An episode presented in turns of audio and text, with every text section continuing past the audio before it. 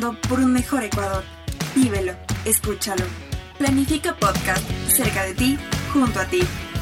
Planifica Podcast, súbele.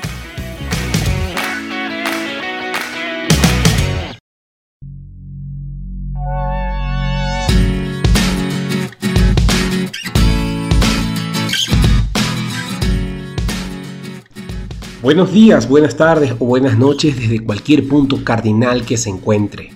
Gracias por escucharnos y por permitir encontrarnos nuevamente en este espacio, aquí en Planifica Podcast.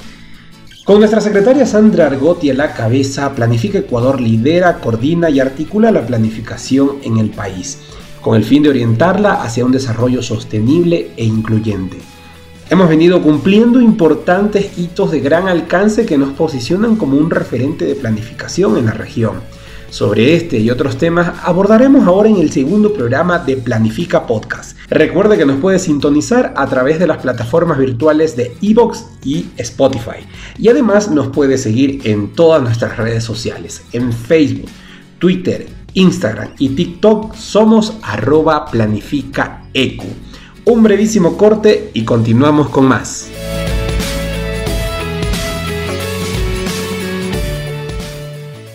En planificación.gov.es conocerás cómo estamos construyendo un mejor Ecuador. Visítanos. En Facebook, Twitter, Instagram y TikTok somos arroba planificaecu. Síguenos.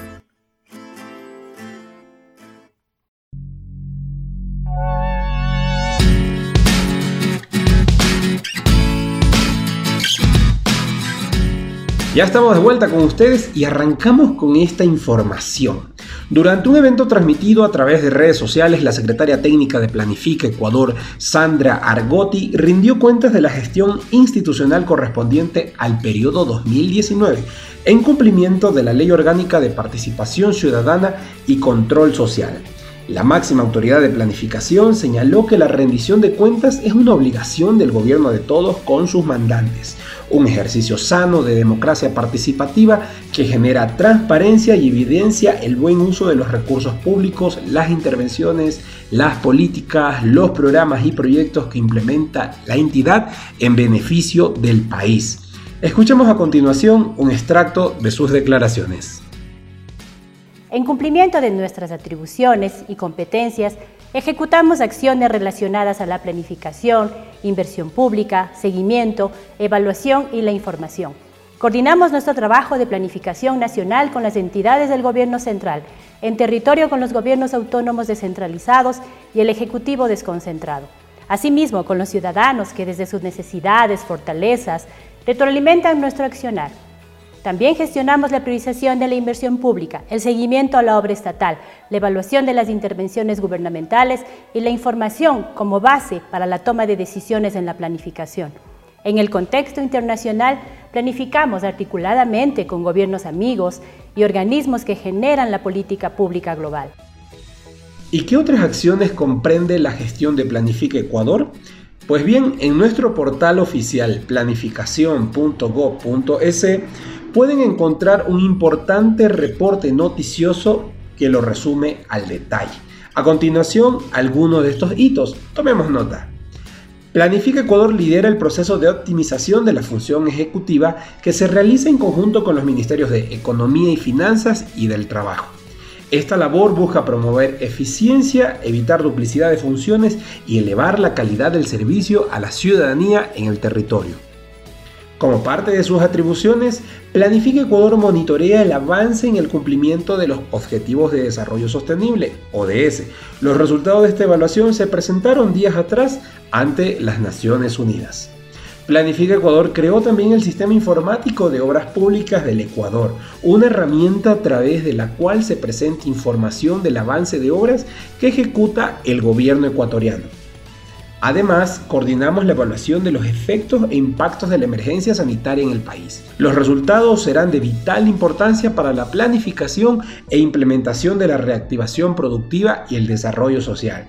Gestionamos también con la Asamblea Nacional el nuevo plazo para la presentación de los planes de desarrollo y ordenamiento territorial en el marco de la emergencia sanitaria. La Asamblea aprobó la ampliación del plazo por un año adicional con el fin de que los gobiernos locales reorienten sus planes hacia las necesidades y requerimientos de la pospandemia. Con respecto a la cooperación internacional, logramos un crédito no reembolsable por 15 millones de euros con la Unión Europea.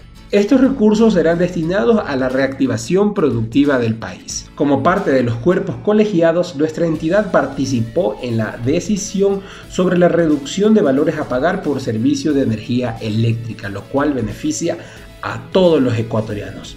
Actualmente las autoridades y equipos de Planifica Ecuador, liderados por Sandra Argotti, efectúan visitas técnicas en las distintas provincias del país. ¿Cuál es el objetivo de esta tarea? Conocer las necesidades, potencialidades y fortalezas del territorio a fin de impulsar su desarrollo. Jackson Monroy, acuicultor de Esmeraldas, ve con buenos ojos el diálogo directo que nuestra entidad tiene con autoridades, emprendedores y ciudadanía en todo el país. ¿Qué tal si escuchamos las declaraciones de Jackson? Para nosotros es muy importante que la señora ministra se encuentre aquí justamente pues dándonos, a entender de que ella viene acá al territorio a ver cuáles son nuestras necesidades y así mismo pues darnos esa mano, darnos ese plus que necesitamos.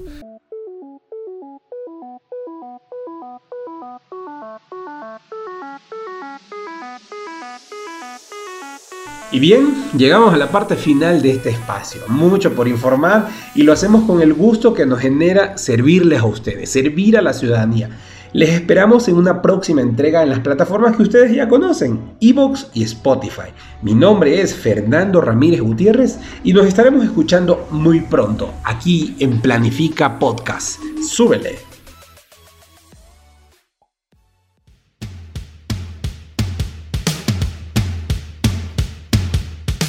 Gracias por acompañarnos en esta travesía. La información continúa en iVoox y en Spotify. Encuéntranos como Planifica Podcast. Planifica Podcast. Súbele. El gobierno de todos.